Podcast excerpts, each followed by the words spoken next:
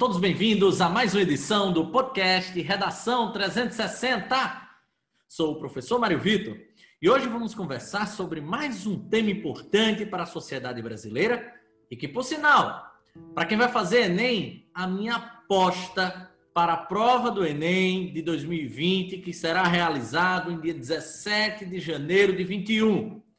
O trabalho na era da uberização e para isso receberemos o advogado trabalhista, o meu querido amigo Felipe Amorim.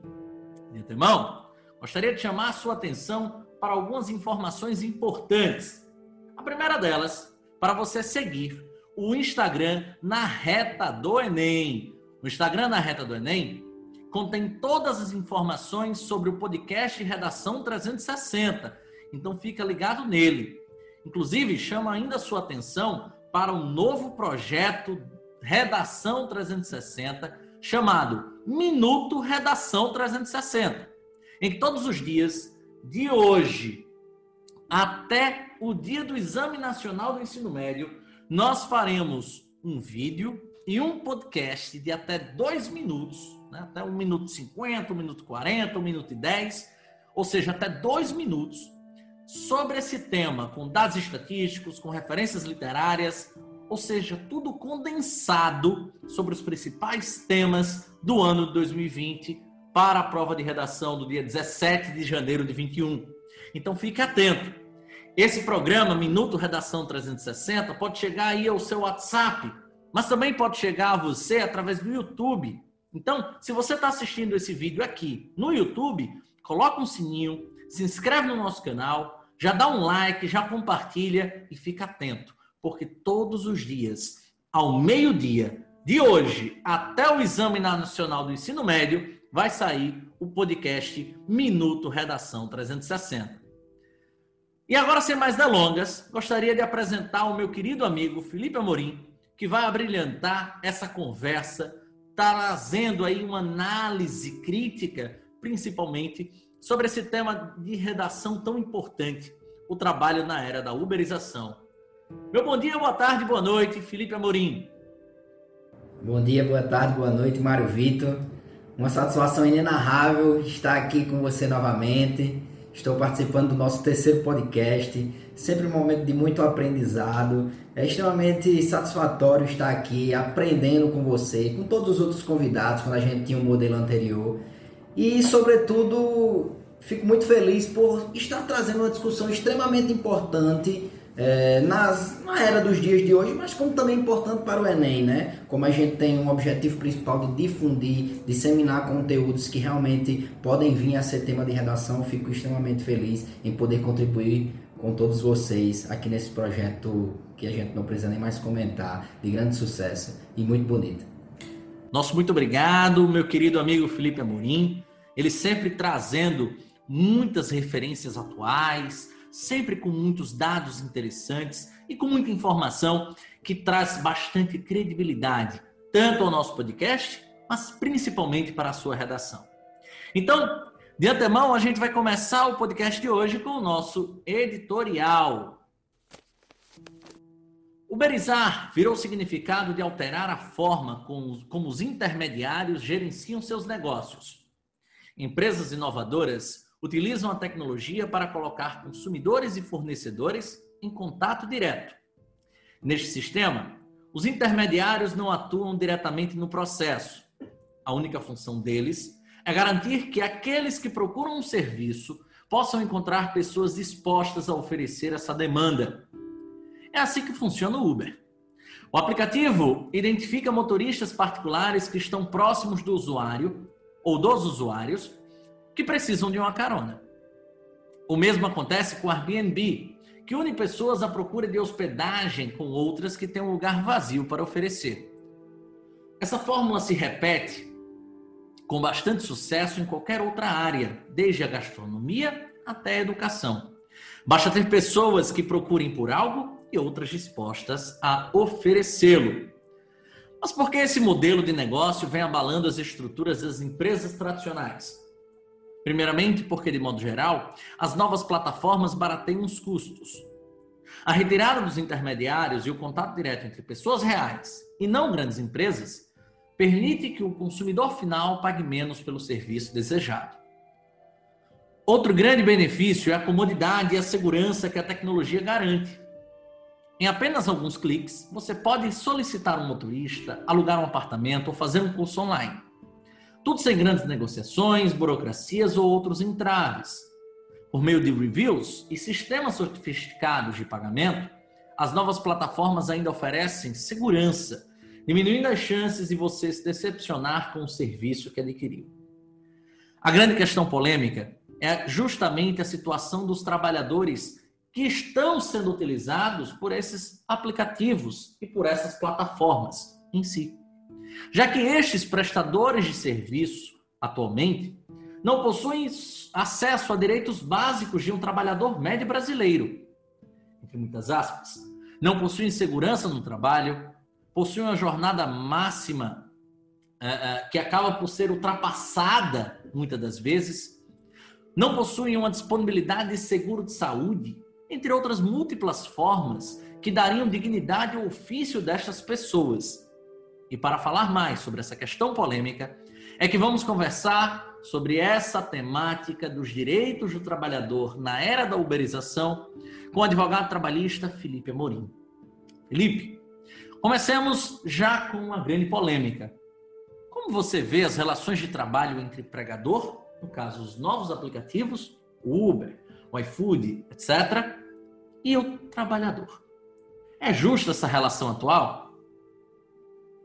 Bem, meu colega Mário, a noção de justiça é muito subjetiva, de fato. Por um lado, nós temos aqueles designados como os prestadores dos serviços, que podem ser aquelas pessoas que livremente se dispõem a participar dos aplicativos. Por outro lado, nós temos aqueles tomadores dos serviços, que são aqueles que, por meio da inteligência artificial muito utilizada e difundida nesses novos aplicativos, têm uma certa facilidade em contratar serviços que antigamente lhe eram muito caros. A gente visualizava, sobretudo nessas relações, como a gente vem mencionando do Uber, que antigamente todo e qualquer serviço público era oferecido através de uma concessão do serviço público para um ônibus, para uma frota de ônibus que vinha de uma determinada grande empresa, ou para uma determinada frota de táxi, e que muitas vezes esses táxis eram coordenados por uma grande pessoa que tinha um, um, acesso mais fácil à concessão desses serviços públicos e isto terminava encarecendo muito os serviços para a população no geral. A gente percebe hoje que com a evolução desses meios de economias compartilhadas e, sobretudo, o uso de inteligências artificiais para facilitar essas relações, para o consumidor, de fato, a gente percebe que nós temos uma relação um pouco mais justa entre os fornecedores dos serviços e aqueles tomadores, porque nós conseguimos observar preços mais competitivos é, numa economia né, em que a lei da oferta e da procura vem regendo aí os valores nas relações humanas. É bem verdade também, por outro lado, que a gente percebe que aqueles funcionários, e aí eu não gosto de designar como funcionários ou empregados, né? Aquelas pessoas que se designam a prestar os serviços para as grandes empresas como Uber e aí se tornam aí parceiros com contratos civis, né? Não, não costumo dizer que teriam relações de emprego, mas com contratos civis, de fato, eles perdem um pouco das garantias que são é, conferidas pela legislação trabalhista, porque, a meu ver, não existe o que nós chamamos de relação de emprego. E aí já preciso adiantar que relação de emprego é um pouco diferente de relação de trabalho. Relação de trabalho, lato senso, é um pouco mais genérica, né? É, a gente pode ter alguém prestando serviço para uma outra pessoa sem ter necessariamente uma carteira de trabalho assinada e ser é, protegida, albergado pelos direitos da CLT é, sobretudo no que se refere a verbas decisórias, 13 terceiro, gratificações e por aí vai. Mas, por outro lado, nós temos as relações de emprego, que são aquelas em que há necessidade de contratar com vínculo empregatício que precisa é, registrar a carteira de trabalho do funcionário. Nas relações de uberização e dessas, desses serviços é, realizados por meio de inteligência artificial, a gente percebe que não há uma relação de emprego, pelo menos na maioria dos casos é o que os tribunais vêm entendendo. E, portanto, de fato, estas pessoas estão perdendo um pouco daquelas garantias que a legislação trabalhista confere.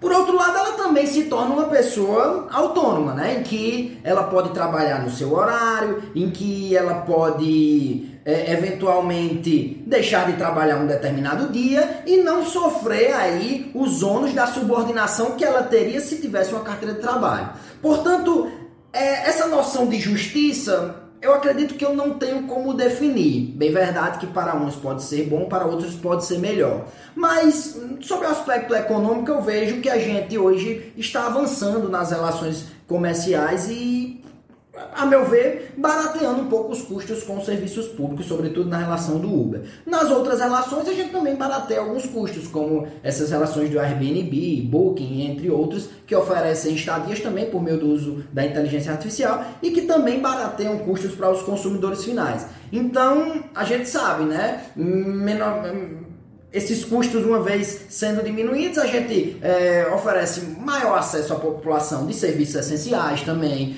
oferece um pouco mais serviços como lazer, é, talvez melhore um pouco a dignidade das pessoas. E a tendência é que cada vez mais tenham opções para as pessoas desfrutarem tanto no, na necessidade de precisar um ônibus, de pegar um ônibus, um táxi ou um carro para o seu trabalho, como também para um momento de lazer, diminua, encurta um pouco essas instâncias, fomente o direito de, de vida das pessoas, a gente também percebe que dá para ter uma visão um pouco mais subjetiva a respeito de justiça, no sentido um pouco mais amplo, genérico, do que esses aplicativos, do que esses aplicativos estão nos oferecendo nos dias de hoje. Perfeito, Amorim. E aí é interessante a gente perceber uma característica, né? Acredito eu, muito marcante da sua, da sua fala, que é a questão da liberdade ao trabalhador, né? E aí a gente vê até uma questão quase que, além de, dessa subjetividade que você trouxe há pouco, mas que amplifica justamente uh, essa subjetividade em si com o conceito de liberdade, né?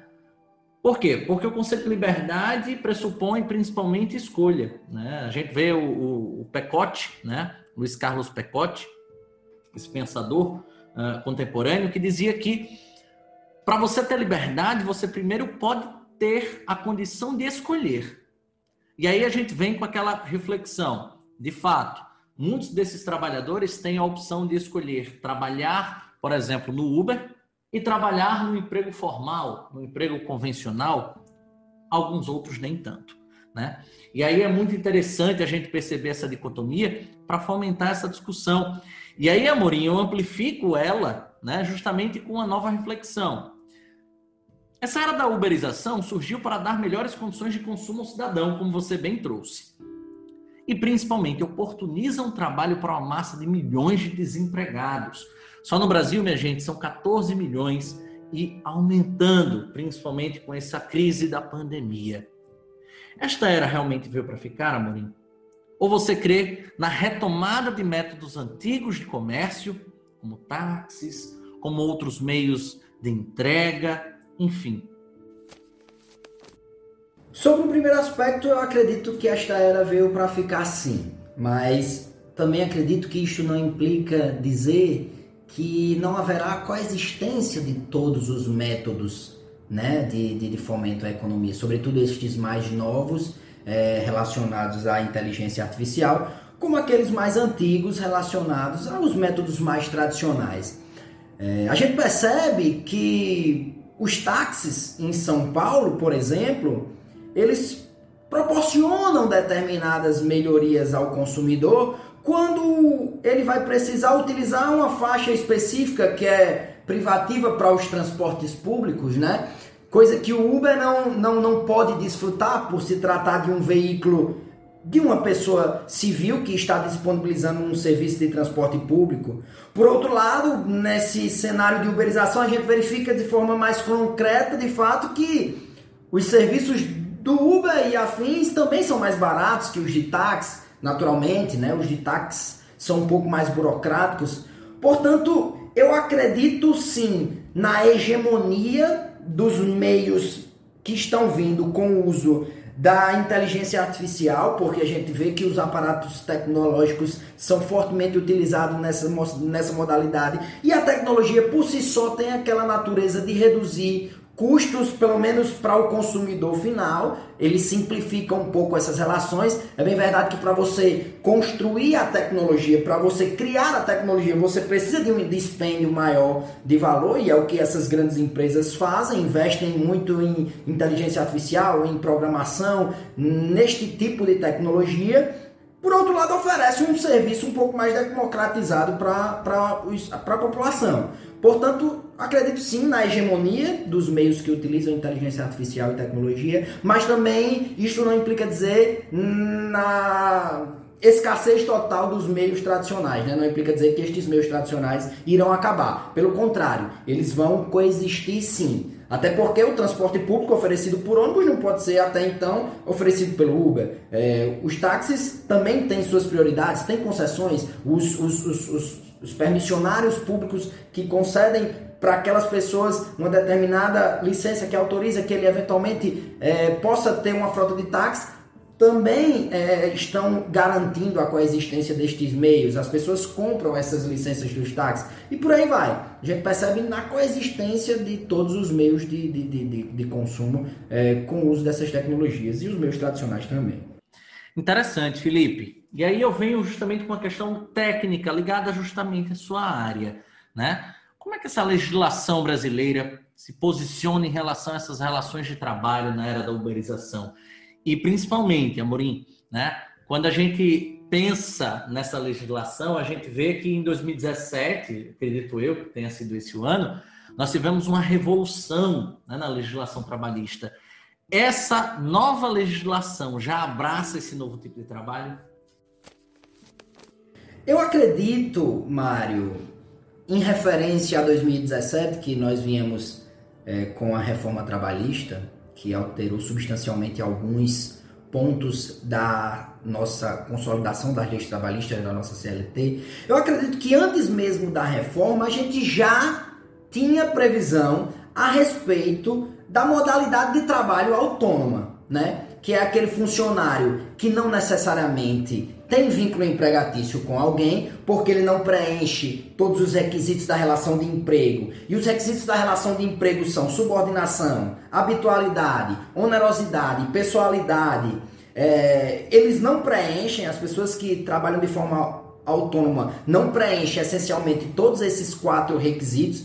E essa previsão já existia na legislação anterior. É bem verdade que a reforma trabalhista hoje ela tendenciona um pouco mais para flexibilizar as relações de trabalho. Trouxe, por exemplo, uma, modalidade de trabalho intermitente, que é uma nova forma de contratação, mas com reconhecimento de vínculo empregatício e, portanto, não se confunde com o trabalhador autônomo que não preenche todos os requisitos da relação de emprego.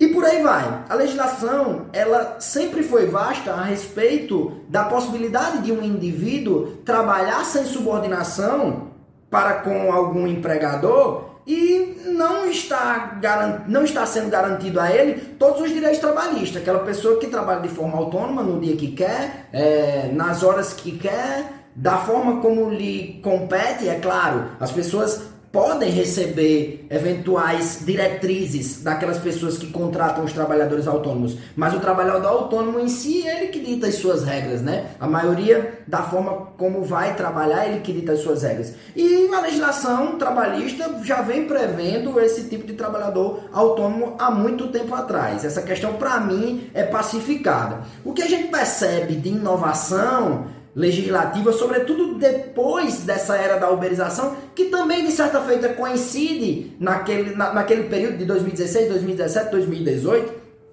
que nosso, nosso Congresso Nacional vem trabalhando para que é, sejam editadas novas leis. Em 2018 foi editada a lei conhecida como Lei do Uber, lei número 13.640. Não é uma legislação trabalhista, justamente porque reconhece o Uber como uma modalidade privada de prestação de serviços, mas que já vem regulamentar determinadas é, garantias para o consumidor. Por exemplo, essa legislação diz que o, o funcionário, a pessoa que vai prestar serviços para a Uber, deve ter carteira de motorista pelo menos B, deve ter na sua carteira que exerce atividade remunerada. E, portanto, o que é que a gente observa desse cenário? Que o Congresso vem trabalhando para tentar regulamentar esse tipo de situação e esse tipo de prestação de serviço.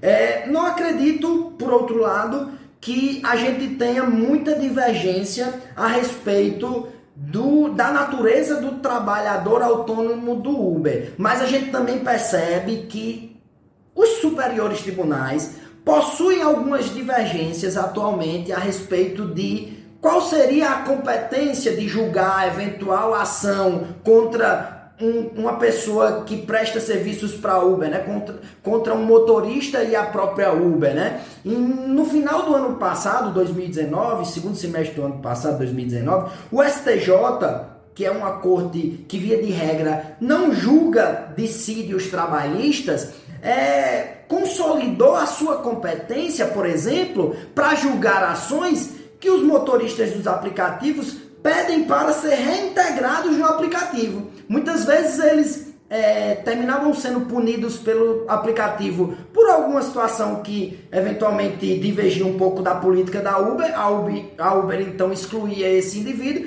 e ele só ia buscar essa tutela judicialmente. O STJ definiu. Quando se trata desse tipo de matéria, quando se trata dessa ratio decidendi, quando a gente vem discutir eventual retorno do motorista para o aplicativo, por exemplo, o STJ definiu que é da justiça comum a competência para julgar esse tipo de ação e não seria da justiça do trabalho.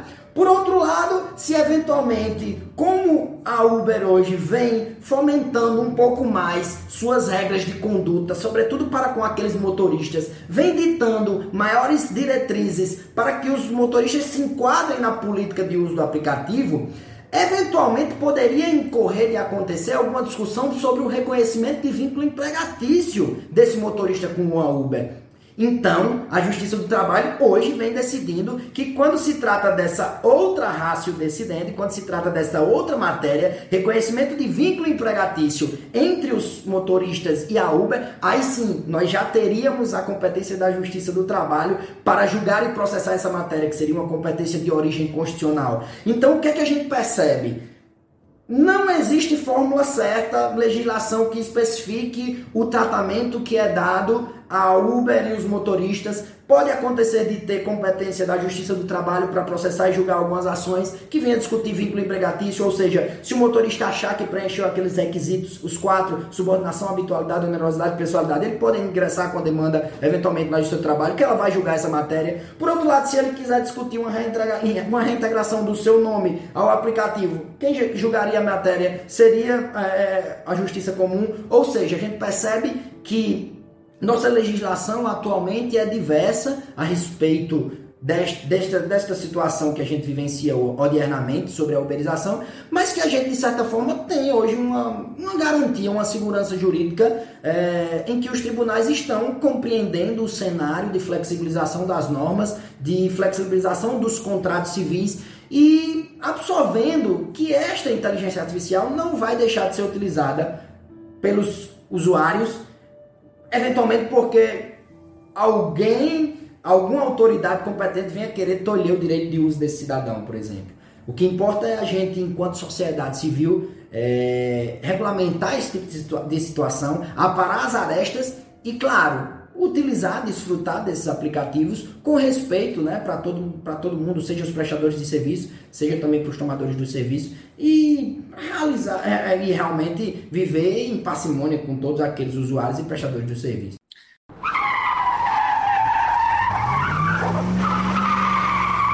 Fantástico, Amorim. E aí eu venho com praticamente a pergunta final do nosso podcast. E aí eu vou tentar condicionar. Fantástico, Amorim. E aí eu venho com praticamente a pergunta final do nosso podcast. E aí eu vou tentar condicionar a seguinte situação, lembrando aqui uh, a todos que essa é uma situação que é verossímil, né? Já deve ter acontecido algumas, muitas vezes, né? Na, na sociedade, que é a seguinte situação. Você falou aí da questão do Uber, da, da daquele trabalhador que acabou por ser excluído né, da, da Uber por N razões e aí teve de entrar na justiça para retomar o trabalho. Né? E aí imaginemos a seguinte situação: você é um entregador do iFood, né? E aí você é acometido num acidente de trânsito e fica impossibilitado de trabalhar, talvez por um ano, né? Uh, o que, que de fato vai acontecer com esse trabalhador? E aí, Amorim, vou aproveitar esse gancho e pedir a sua posição até pessoal, né? Como é que você se posicionaria numa situação como essa, ligada a esse direito do trabalhador nesse momento aí, nessa era da uberização? Então, Mário, esta é uma questão interessante e serve até para elucidar a população, porque o trabalhador, o trabalhador autônomo, que é aquele que não preenche todos os vínculos empregatícios mas ele tem uma relação de trabalho lato senso um pouco mais abrangente. Ele não é, não deixa de ser um segurado obrigatório da previdência social, né, do INSS. O que é que isto significa? Que ele, enquanto motorista de aplicativo iFood, Uber, seja lá o que for, ele é um contribuinte obrigatório pelo INSS enquanto trabalhador autônomo. Ele deve recolher mensalmente suas obrigações sobre aquilo que eventualmente veio a lucrar dos aplicativos e contribuir com o nosso sistema público de seguridade social. Até para ter direito à aposentadoria. Exatamente. E, e, e numa situação dessa de acidente, aí seria acidente típico na relação laboral, Naturalmente, ele poderia se, se, se, se, se dirigir até o INSS, uma agência mais próxima, e eventualmente requerer um benefício de auxílio-doença. E ele requerendo um benefício nesta situação, ele poderia receber uma remuneração é, análoga àquela que ele recebia, de acordo com o poder contributivo dele, e ele estaria resguardado para que, eventualmente, quando ele retornasse às suas condições normais, voltasse a trabalhar do aplicativo. O que a gente percebe é que muitas pessoas que trabalham no aplicativo não possuem essa consciência de segurança social e não contribuem de forma autônoma para o INSS. E aqui eu já deixo uma verdadeira deixa, né? O que é que a gente poderia fazer? Os órgãos públicos poderiam fazer? Fomentar a discussão a respeito da necessidade, da necessidade de contribuição individual simplificar os sistemas de contribuição, esclarecer a população de que aquele trabalhador autônomo, embora não tenha uma contribuição do INSS pela Uber, por exemplo, pela 99 Táxi, por exemplo, pelo iFood, por exemplo, ele deve recolher individualmente as suas contribuições. E, portanto, ele recolhendo as suas contribuições, ele fica assegurado de toda aquela vasta de seguro que o INSS oferece por ocasião da Previdência Social. Até mesmo a, as propagandas da reforma da Previdência apontavam isso, né? Ah, Lembro-me como se fosse hoje, né, no início do ano 2019, o quanto que se fomentou a, a necessidade, quase a obrigatoriedade de um indivíduo continuar contribuindo para a Previdência Social, justamente para que ele possa exercer o seu direito né, no futuro seja com a situação de, de, de, doença ou até mesmo com a situação de aposentadoria. Então, Amorim, o que a gente pode de fato fazer como cidadãos e clientes dessas empresas? Não sei se você vai concordar, mas seria cobrar dessas empresas pelo menos o fomento desse tipo de informação, porque é o que acaba acontecendo é que muitos indivíduos que hoje prestam serviços para essas empresas talvez nunca acessaram esse tipo de conhecimento. Com certeza, com certeza, Mário Vitor. Informação nunca é demais, né? Seja pelo lado das empresas, seja pelo lado do INSS, seja pelo lado das pessoas, seja pelo lado dos advogados que eventualmente debatem esse tipo de tema, da justiça, informação nunca é de menos. Então, é importante sim que. Nunca é demais. De, desculpa, nunca é demais, de fato. Mas importante sim que essas empresas fomentem esse tipo de discussão, porque ela tem um interesse ela não quer eventualmente ser responsabilizada judicialmente por uma eventual reparação lá na frente, né? Então, seguro morreu de velho. Conheço é essa frase há muito tempo que me dizem. Se ela institui nas suas políticas orientações nesse sentido, excelente iniciativa, porque o trabalhador autônomo às vezes está um pouco desinformado e não sabe da sua condição de segurado também perante a Previdência Social. Importante que ela faça esse tipo e que tenha esse tipo de discussão.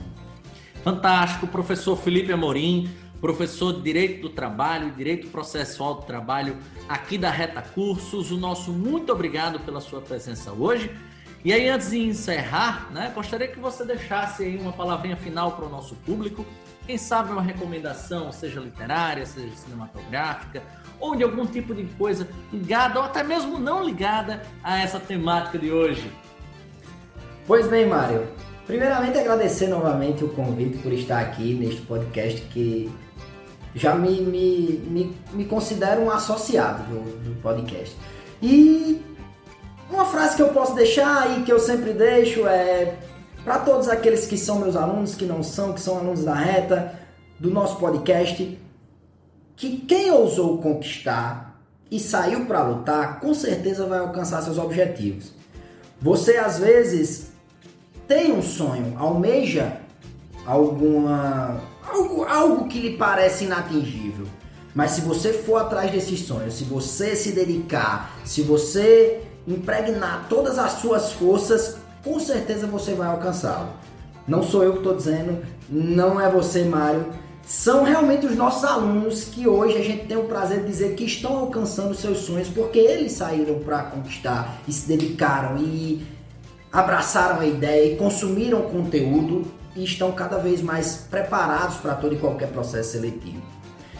E nessa gana de consumir conteúdo, já deixo aqui minha orientação. Tem pessoas que gostam de assistir séries e o que é que custa a gente assistir uma série que eventualmente nos engrandeça, né?